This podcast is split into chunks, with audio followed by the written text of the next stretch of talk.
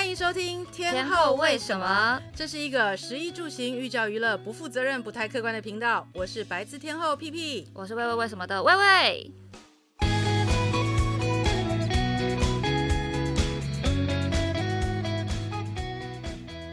最近美食圈有一个非常响当当的新闻，就是呢，今年的台湾米其林指南在八月三十一号公布了。那因为大家都知道米其林分成一星、二星、三星嘛，那一星的话呢，其实他们的它的翻译就是不妨你就是如果你有，你可以去吃吃看一次啦的意思吗？一星、二星、三星是一次、两次、三次的意思吗？应该不是哦。你不妨一试吗？对，就是他的意思是说，如果刚好在你顺路的那个路上的话，不妨一试。就是那二星刚好经过可以吃一下啦。没错，二星的话呢，就是烹调出色，值得绕道前往。他的意思就是，如果你没有要走忠孝东路，但是他如果开在忠孝东路上，你值得特别绕一下去吃。那三星呢？哎，三星怎么也是烹调出色？这个。记者整理的图，我跟你讲，这个答案就是一整个不合理。对，因为呢，直接开炮了。你只要得到一星，你不要说一星，你你来推荐一下餐盘什么鬼的，你最好是可以经过就可以吃得到。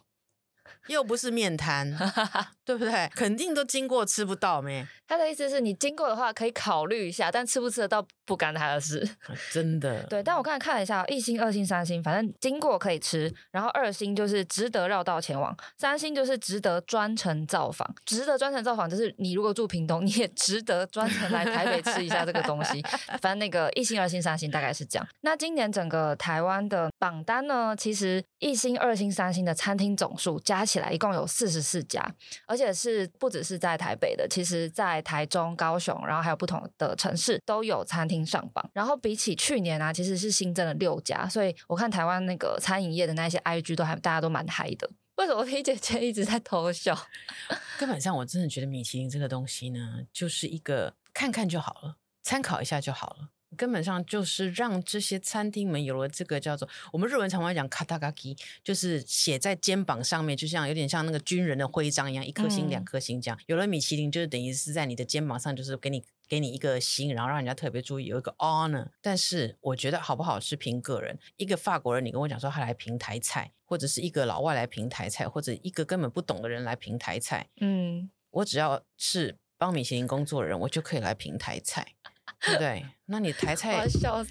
大家是不是期待说这一集，大家就是像其他那些那期，就是大家都会介绍米其林餐厅啊，然后米其林他为什么今天再一次会得米其林？但是我们这一集没有要走这个路线，因为其实制作人 A 君跟我们说，来，我们今天来聊米其林的时候，P 姐就直接说，有什么好聊的呢？嗯，有什么好聊的呢？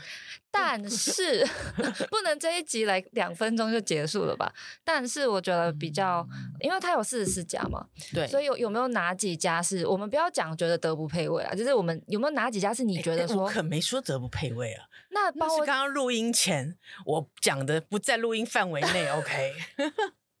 我们要不要逼掉？我现在好害怕。大家有没有发现我？我跟你说，当一个 Podcaster，当一个这个 YouTuber，你就要有个觉悟。就是酸民来袭的时候呢，就不要管他们，然后我们要坚持做自己。哎、嗯，我要给大家一个，我刚才来路上听 podcast 听到一个很好的观念，就是如果你今天来听我们的 podcast 啊，然后听到了没有听到一些就是不一样的立场的话，那我们不就浪费你的时间了吗？所以，我们今天就是要给大家带来关于米其林的一些 不一样的立场。那我们也不要，因为我觉得每家店入选肯定有它的道理啦，所以我们也不是说啊，我们要抓出哪几家店，我觉得你就是凭什么？没有，我们今天没有要走这个路线。我们今天走的是哪些店真的是皮姐吃完以后觉得，应该是说米其林餐厅里面哪些是你觉得哎真的可以推荐给大家的？嗯，就是我现在略微扫过这些餐厅哈。其实我说真的，颐宫一直都是三星嘛，我记得好几年都是三星，三星。颐宫其实是真的很好吃，颐宫是烤鸭，颐宫烤鸭，然后颐宫的所有的。菜色其实都很不错，嗯，但是义工对于一般人来讲，我认为它那个价位太高了。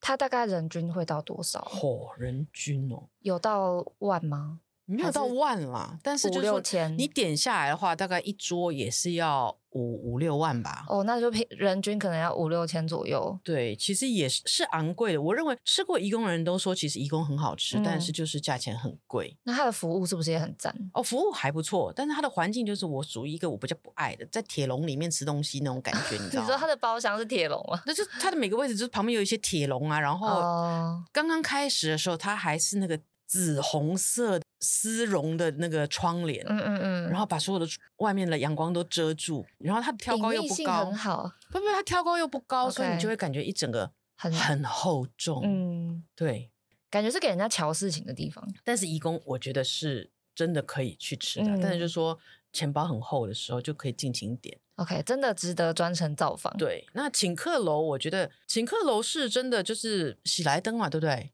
请客楼，请客楼应该是喜来登里面的的餐厅，所以其实它一直以来它都没有品质都很好，也不会到出任何错误。嗯，整个摆盘啊，还有它的 serve，还有它的这个食物的表现度，我认为它跟怡宫其实是不相上下的。请客楼也是吃那一种比较传统的台菜。对对对，那山海楼的话呢，我认为山海楼过度精致，想要表达它的不一样。对。对，所以其实吃起来，其实台菜是一个这样的东西。我觉得你有没有感觉到，台湾人为什么之所以不同于亚洲其他国家的人，是因为台湾人其实有一个很接地气的感觉。嗯，他不像日本人啊或韩国人出门一定要穿得很整齐，一定要化妆，嗯、然后总是到餐厅都要穿的这个西装笔挺，或者是说呃要要很正式的正装得，得体。台菜就是一个我觉得它是让人家觉得很 casual，然后。每一道料理是小料理当中呈现出来的那种大气，嗯，所以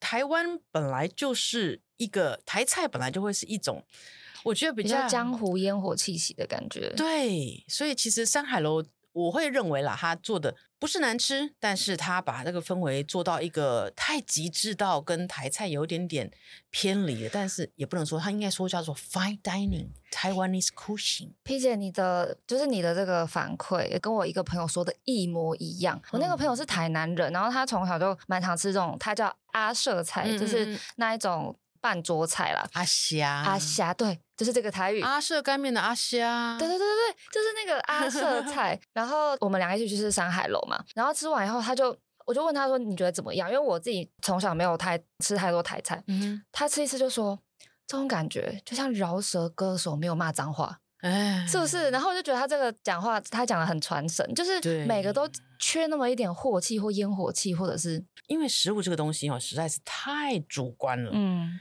每个人都有每个人觉得这样比较，有的台南人喜欢吃甜的，嗯，台北人不爱那么甜的，所以这个东西就变得非常主观了。但是米其林来说的话，我认为它应该要往文化跟所谓的服务，然后再加上。其实一个 range 很广，可以符合台湾南部到台湾北部的口味的这个 range 的话，嗯，我觉得就会比较相对的让人家心服口服，嗯嗯。但是显然他没有这样做，嗯、所以很多人常常这米其林一公布之后，我就会看到我我的朋友圈里面大家就会擦身连连这样这样。大家是觉得有更好的店没有被选到，还还是觉得上面的店这间凭什么？哦、对我大部分都是这间凭什么？但是我觉得这个很主观，所以食物我们就不批评。但是我觉得我批评的是整整体来说，整体的那个 overall 的表现。嗯，但山海楼我用餐的体验，我我记得是蛮开心的，因为我、嗯、它就是漂亮哈。对，然后很很好拍照，然后我觉得它的菜品也真的蛮有趣的，就是它并不是非常，就是它会有一些比较创新的部分。嗯哼，然后我吃完以后，反正我记得有鱿鱼，哎。那叫什么螺肉蒜？鱿鱼雷霸蒜，鱿鱼雷雷霸蒜，然后还有一个蛋黄的东西，反正我印象还蛮深刻。三色蛋不是三色蛋，因为我记我记得你们上次讲那个三色蛋中卷，嗯嗯、但不是那个。哎，虽然我说我印象深刻，但我现在也记不起来哎。好啦，应该是我记忆力的问题。但呃，其实艺兴里面有蛮多间台菜的，然后我觉得是蛮有趣的一件事情。嗯、像有一间是那个民福台菜海产，嗯、民福很有趣。其实我觉得它属于一个环境很一般，然后对，很一般，然后常常还溃盖被吸，真的还溃盖被吸。他妈那个汤要出来的时候，咻咻咻咻咻咻咻咻，要要弄到你了，就是热潮店的样子。对，但是其实我觉得它它就是符合我刚刚说的，其实那个台湾的文化的元素在里面的很强烈，尤其是可能我不知道你有没有吃过它的叉大米，嗯，就是用那种炒面黄面下去炒，然后那个镬气再加上鹅啊。以前那我们台湾人的台湾菜里面，这个叉短米是很重要。嗯，可是其实现在大部分大家在海产店都会吃炒面嘛。其实以前的叉短米跟这个炒面有一点点的不一样，是料的不一样吗？呃，料有一点点不一样，而且它炒出来叉短米你一定要多一点面炒。然后呢，它不像我们炒面炒出来会会有点点湿湿、汤汤水水在下面。嗯，那叉短米不好炒的原因，就是因为它一次要炒很多。然后镬气要很重，嗯，然后它大部分以前都是会有有鹅啊在里面，但是现在因为为了讲求这种呃方便快速，还有加鹅啊，感觉就要贵个两百块。新不？对对对，所以大家一般现在就是炒一些什么呃木耳丝啊、嗯、什么的白菜丝啊、豆芽菜，对。但是真正的他不是很常出差短米，嗯，他是给认识的人跟他要求他才会差哦，对。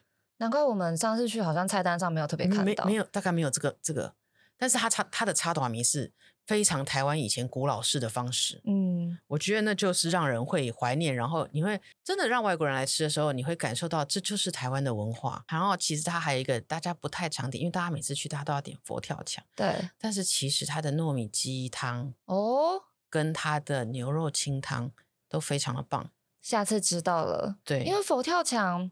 那料太多，塞一堆。对，我就觉得它不是汤哎、欸，它根本就是一一一个菜。我觉得佛跳墙这个东西是怎样，你知道吗？佛跳墙这个东西就是呢，一个以前呢，台湾人家呢，一个站立展示的一个料理。我都跟你讲，你看温到哇，有钱里面够够低卡够诶高亢啊够鹅啊啊够呃什么拢有啦，对对对，你看温到的料，把人无。就是现在，大家可能都是用一些什么包包啊、艺术品来彰显自己的那个家里的那个财富。然后以前，是一锅佛跳墙的料，对，所以那个过年的时候，大家就要拼个你死我活。对，那就是可能家家里比较一般的话，可能就是没有那个鱼刺啊，就是那个鱼刺皮的那个丝在里面假装这样，对不对？然后不是那个鲍鱼，是那个南非小九孔一类的。佛佛跳墙这个食物，P 姐你是喜欢的吗？根本上只要有汤我都爱吃，所以我刚刚跟他 complain 一下，这个佛跳墙每次料都太多了，这汤太少了。因为我上次啊，真的我们是一群人去吃，然后我们大家就是把所有的预可能六成的预算都压在那一那一个佛跳墙上面，嗯、大家都就是非常期待它。然后喝到的时候就讲，嗯，怎么好像有点冷静，没有那种有龙在飞的感觉。那我后来就觉得应该是我我们没有喜欢那一个，因为通通都捞出来之后，炸排骨也烂了，对不对？然后我我们是来吃猪脚的吗？嗯，也不是。然后汤就是一个复杂的鲜甜的味道。嗯哼，嗯，That's right。对，反正我记得我那时候吃民福最开心的是那个尾鱼香肠，因为它很贵，它一盘香肠八百块，但是非常的好吃。嗯，挺好的。对，P 姐是不是？没有没有没有，因为我我现在刚刚一直停留在你在讲佛跳墙的事情。哦，对，因为我我们家也很爱，以前很爱煮佛跳墙。平常每次就煮佛跳墙，就是有请客的时候嘛。哦、对，小时候就是有请客的时候就会煮佛跳墙，然后一样的一瓮里面都不知道是什么东西塞满满的。对，然后要先卤猪脚啊，然后煮猪脚汤啊，然后才让它那个汤可以很割啊，哦、然后最后再下下炸排骨啊。佛跳墙根本上就是一个台菜的艺术，真的，跟一个炫富的工具。我想找到这一集的标题了。那除了就是米其林这一些台菜餐厅以外啊，嗯，P 姐有没有哪一间可能西餐是你吃到觉得西餐、真的有点东西哦？其实我一直觉得侯布雄是很不错的。嗯，那当然是每次我觉得经历他们换厨师的时候，会有一阵过渡期，会混乱。然后那个嗯，味道可能还没有没有办法，整个整个 combination 没有办法到很好。但是你只要在换了一个厨师之后，大概差不多半年去吃吃的时候，都会呈现一个还不错的状态。侯布雄应该算是教科书等级的发餐了吧？就是它不会给你什么很新颖的感觉，但是它就是一直维持一个稳定的出品这样。对。侯布雄我是喜欢，然后那个 Impronto by Lee，嗯，我也觉得很不错。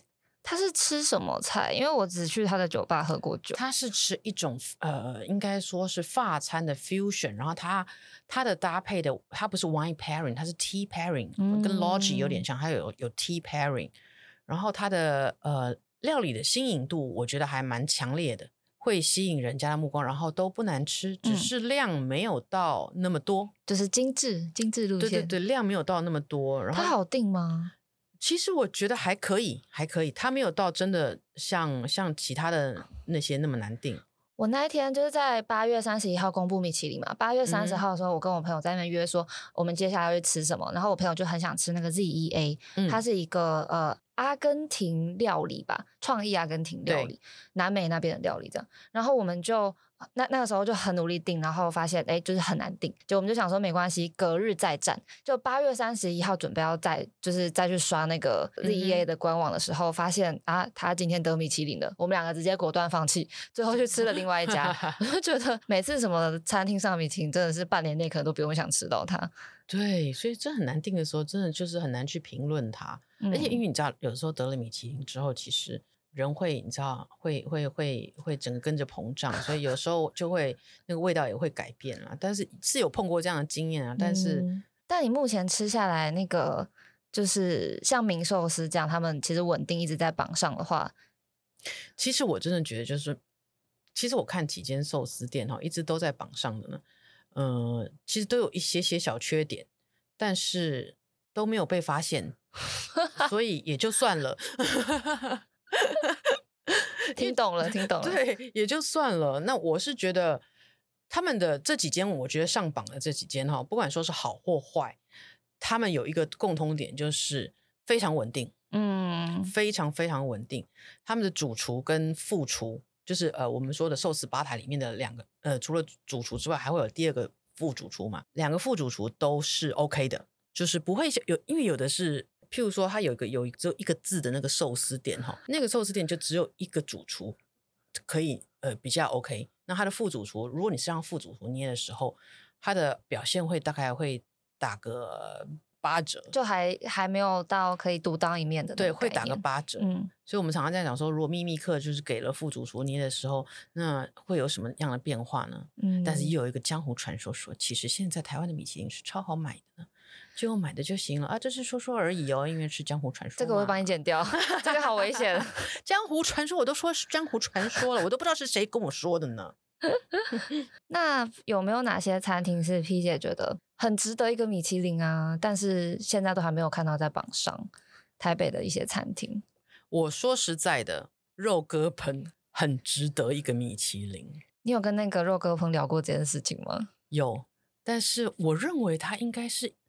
从来都没有人去发现这间餐厅哦，但他出现，因为前阵子就是聊比较多来宾的时候，发现每个来宾其实也都蛮喜欢肉鸽烹的，所以感觉他在美食圈其实有一定的地位。嗯，可是没有人发现，米其林没有发现他。嗯，我也觉得蛮好奇的，为什么？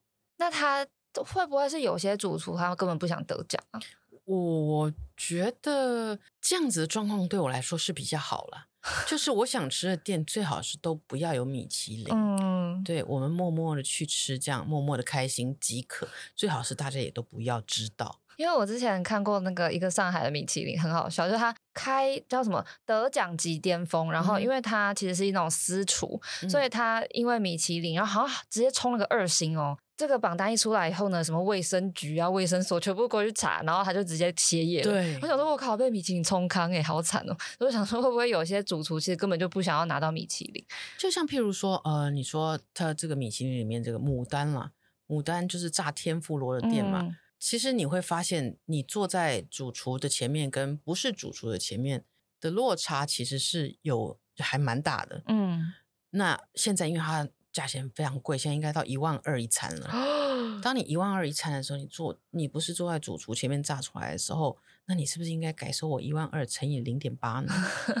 其实我会有这样的疑惑，因为服务是一样的嘛，对不对？对，但是我吃的东西些许是不同，那也要算是要靠运气，说怎么样才可以吃到呃这间餐厅里面最厉害的主厨做的，嗯、那真的要靠运气耶。就比较像是，其实米其林然后带来了可能给给店里带来很大的流量跟人潮以后，其实这一些小这这些店，他们不一不一定是可以承接得住这样比较大的一个流量的。它会一直扩张，一直扩张，一直扩张。因为我知道有很多店就是因为这样，所以他们就一直扩张，一直扩张。可是，一直扩张之后，你有没有办法保把持住那个 quality？就像我常常我我常常在讲说，啊，要来开餐厅，开餐厅，但是。这个厨师煮的很好吃，但是我我们开餐厅找了第二个厨师来，第二个厨师不一定煮的跟他一样好吃。嗯、那我可能这个厨师只能服务十五个人，那下一个厨师的另外十五个人啊，那就 sorry 了。你一样付一万，但是对不起，你你可能吃的那个水平在八千五哦，然后可能还会生气、嗯、，sorry。然后 Google 的评分马上变三分，一颗星。对，哎，一颗星太残忍了，三颗这样子。米其林的那个 list 就 review 到这边，但是其实除了米其林的餐厅以外呢，还有另外一个比较平价版的，就是必比登推荐。我觉得必比登推荐大家吃过的那个可能性应该比较高。真的，必比登讲起来就卡松快啦，因为呢，就是其实我好多家我在吃的店都在上面，所以讲起来会卡松快一点。有哪些是你平常就会去吃的店？哦，云南仁和园，云南仁和园，还有磐石坊。还有松竹园，松竹园是松竹园是在阳明山上吃那个白斩鸡的哦、嗯，然后还有双月食品、荣荣园，还有卖面盐仔、茂园，完全就是你平常的菜单。对，这就是我平常的菜单，很多。茂园大家可能比较不知道，年轻人应该不太知道，知道在长安东路上，它是很有名的台菜。茂园对，很有名的台菜。你如果讲到台菜，大概我这个年纪，大家都会想到茂源。除了呃兴业啊、青叶、兴业之外，你都要想到茂源。茂源就是那个南瓜米粉啊、冰皮米、冰皮北菜肉啊、底咖啊、煎鱼啊，这就是茂源。哇，它的菜看起来是非常传统的那种，它的餐厅看起来也非常的传统。对，而且它这其实已经是扩张两次喽。哦，因为它生意很好，扩张两次。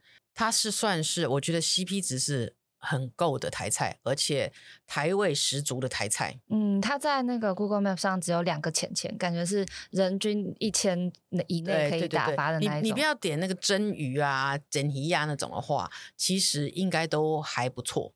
它看起来真的是可以聚会的地方，因为它的那些摆盘真的非常的传统，哎，就是会有一些你知道红色的色素樱桃，还会有一些比较。会 easy 啦，嗯，茂源，对，刚刚 P 姐有讲到一间双月，我也是超爱，因为它有那个 Uber 套餐，然后你可以点一个汤，两个那个两个小菜，然后一个主食，三百二十块，那个汤我可以分两餐喝，诶，而且我最爱点那个鲈鱼蛤蜊汤，就是它那个，诶，是鲈鱼吗？还是石目鱼？它比较轻。对，而且它比较轻，它有整块的鱼肉在里面，而且它给你那个高丽菜的梅在手软的，屁啊，给你塞到都没汤。我每次跟他说，可以不要给我菜嘛，我只要汤就好了。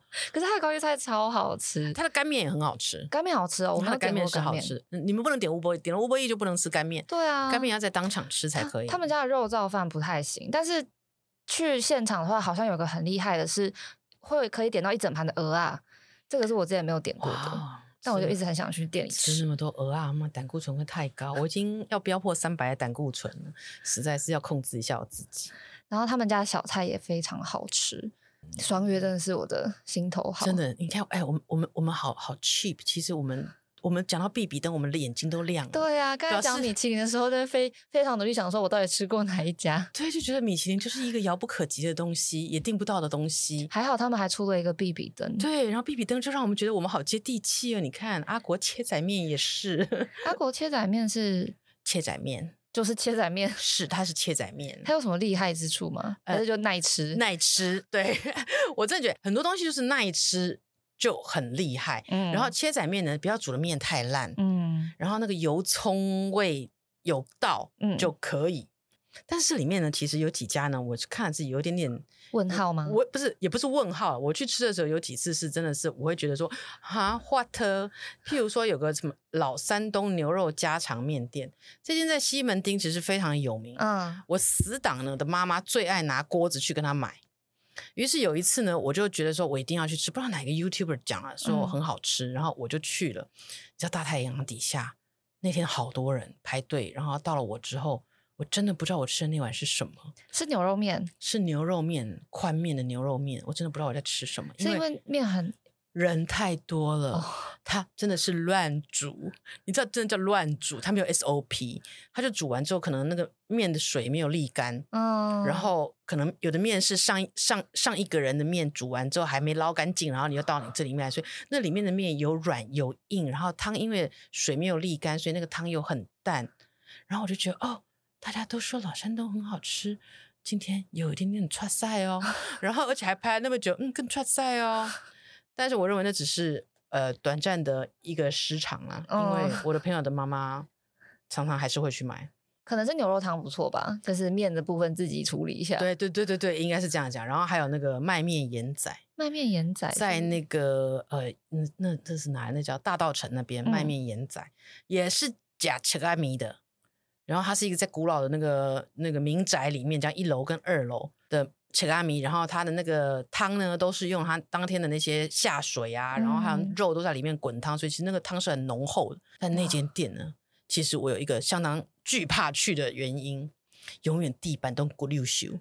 你说很滑的意思吗？非常的滑，滑到你不行，因为它可能就是有成年的那种、呃、那种地板上有成年的那种油这样，然后你就走去。我每次走的时候，我就觉得说，哦，哇，吉瓦米吼，一定很咸咸味。哇的，那他们的那个店员也是蛮厉害的，端这种汤汤水水的东西，对，不能失手，不能失手，因为它的真地板超黏的，黏到我都会害怕每次去。那外带是不是一个不错的选项？哦，但这种面就是就是要现场吃啊，那就要带米粉啦。外带的话就带米粉。哇，他们家那个小菜让我食欲很好，那个红烧肉看起来很好吃，很多红很多黑白切，对对，然后它汤头很，我觉得它的汤头很清澈，然后是呃让你喝了。会一直想要再喝下去，然后它的米粉选的不错，整体来说的话，CP 值是很好的，除了地板咕溜咻之外，就去的时候要小心。那还有什么其他台北的店吗？我现在看到好多大，好像必比登大部分的都在台南呢。对哈，多一处就是要吃那个那个叫什么呃火莲，那叫什么？就是一个很大的像煎饺一样的水饺，但它不是水饺。那叫什么？都一处，都一处，对，在那个一个路路冲的地方开了一间都一处，都一处那个是新新的地点。嗯，那它最有名的是它的酸菜白肉锅，还有它的大饼包牛肉，跟它的诶豆那个就是像煎饺，但是不是煎饺的，很长的一根的那个东西。有去吃的人就知道我在说什么。神秘的包馅料理，对。但是这个是我我我们吃很久了啦，嗯，对，然后仁和园也是啊，云南仁和园现在搬在中山北路，然后新的新的店呃新的店面了，然后很棒，嗯、然后里面的那个米线，云南菜就是有过桥米线嘛，嗯、然后它那里可以单点一小碗一小碗的，哦，我觉得非常的友好，对，友好，而且还有一道菜你一定要点，就是呢干。丝杏鲍菇去炸，所以吃起来是脆脆的。呃，吃起来有点像肉，但它不是肉。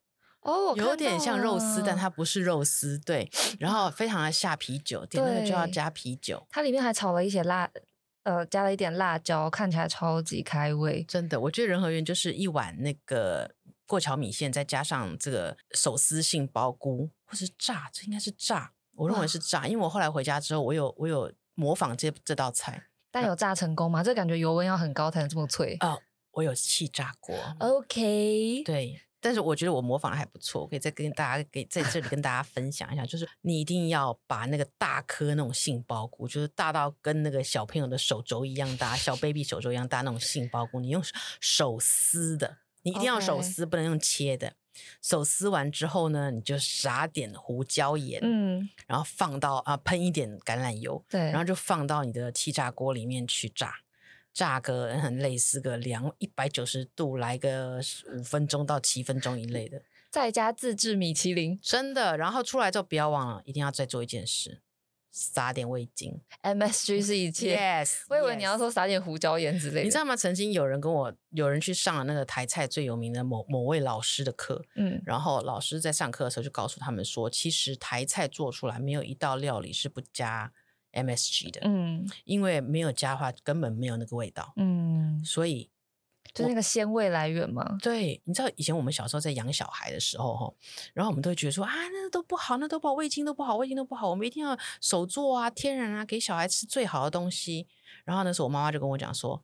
哪有这种意思？你看那个泡面里面那个大骨泡面，那个大骨泡面粉泡出来就是大骨汤啊，营养价值是一样啊，里面反正都是氨基酸。然后我那时候就会很生气，我说怎么可能？怎么可能？一定是要那个。我妈就说你笨蛋啊，你你如果真的去买大骨来控啊，控到那个样子的时候，里面的重金属都跑出来，你小孩喝的都是重金属。妈妈是不是只是不想要控大骨汤？没有，但是我后来发现这是对的，因为呢。他们说，其实味精是一个最单纯的化学原，嗯嗯，化学的单纯的这个原分子，分子，它是人体非常好消化的，很非常好代谢的，非常好排除的。嗯、比起大骨里面的重金属，还有你为了要调弄出这些味道，然后很很多骨头啊，很多肠啊，很多肉下去所熬出来所谓的氨基酸、五妈咪，嗯，这些东西 compare to 那个味精，味精是其实是最。健康的，应该说味精是你可控的，就是你知道它是什么东西，但你炖的那一锅汤，有时候可能食材来源啊，叭叭叭，你不能去控制它。对对，而且其实东西不要吃过量，应该都还好啦。嗯，现在就味精有害，应该是你知道有人吃饭配味精那种，可能才真的是有害。所以就是各位爸爸妈妈们，就是小孩养出来，有时候就是吃吃泡用泡面汤的那个粉，大骨泡面粉，其实。也是蛮美味的。我们会不会收到那个小朋友的投诉？就说妈妈听完这一集以后，从后以前以后都只能吃泡面。哎，但是我真的觉得这是这是正确的。好哦，那我们的那个必比登推荐餐厅 P J 还有哪间想要补充的吗？松竹园啦，松竹园啦，松竹园是吃什么的？白斩鸡在阳明山上，白斩鸡就可以拿到必比登，就是它的名菜就是白斩鸡，白斩鸡。必比登，然后因为他在山上，然后在那个你知道阳明山上有那个大天线的地方，你知道吗？他、嗯、在大天线的附近而已，然后大家都会一起去吃那些山菜啊，会去吃鸡汤啊，啊白斩鸡啊，啊，是不是像土鸡城那种感觉？没错，就是一个这么接地气的土鸡城。反正上阳明山就是要吃松竹园，不然就是要吃一些温泉菜嘛。嗯、但是所有的那种炒山菜啊，这种地方。其实都大同小异，一定有白斩鸡，嗯、一定有一锅什么竹笋鸡汤啊。但是它的鸡好好吃的点在哪？Q 哦，喜欢走 Q 派的，很 Q 很 Q，然后它的味道很够，然后它的酱油也很棒。嗯，对，松竹园 OK，大家以后去阳明山记得认准大天线旁边的松竹园。松竹园园园园园园园，感觉大天线旁边还可以再接一下那个宇宙来的那些讯号，告诉我们味精可不可以吃。好的，这集真是真的要结束了。就是我们随便拉塞一下那个米其林，然后让。对，这是一个非常。其实我觉得这些东西，这这些榜单啊，不管是什么榜单，真的都只是一个，嗯，就是对我们平民老百姓来讲，真的就只是一个一个比较像总结，一个推荐。对，对但也并不一定是说，呃，上榜的就一定要去吃，或者是没上榜就怎么样？嗯，对，参考。参考一下就好了。然后我们讲的话也是不用太认真，因为我们就是这个节目本来就是一下抒发我们的心情，哈，不负责任嘛，对不对？好，你要留言，所以我们也是可以的，反正 增加一点留言数，对不对？对。然后不要忘了追踪我们的 IG 天后为什么哦。大家下一集见，拜拜。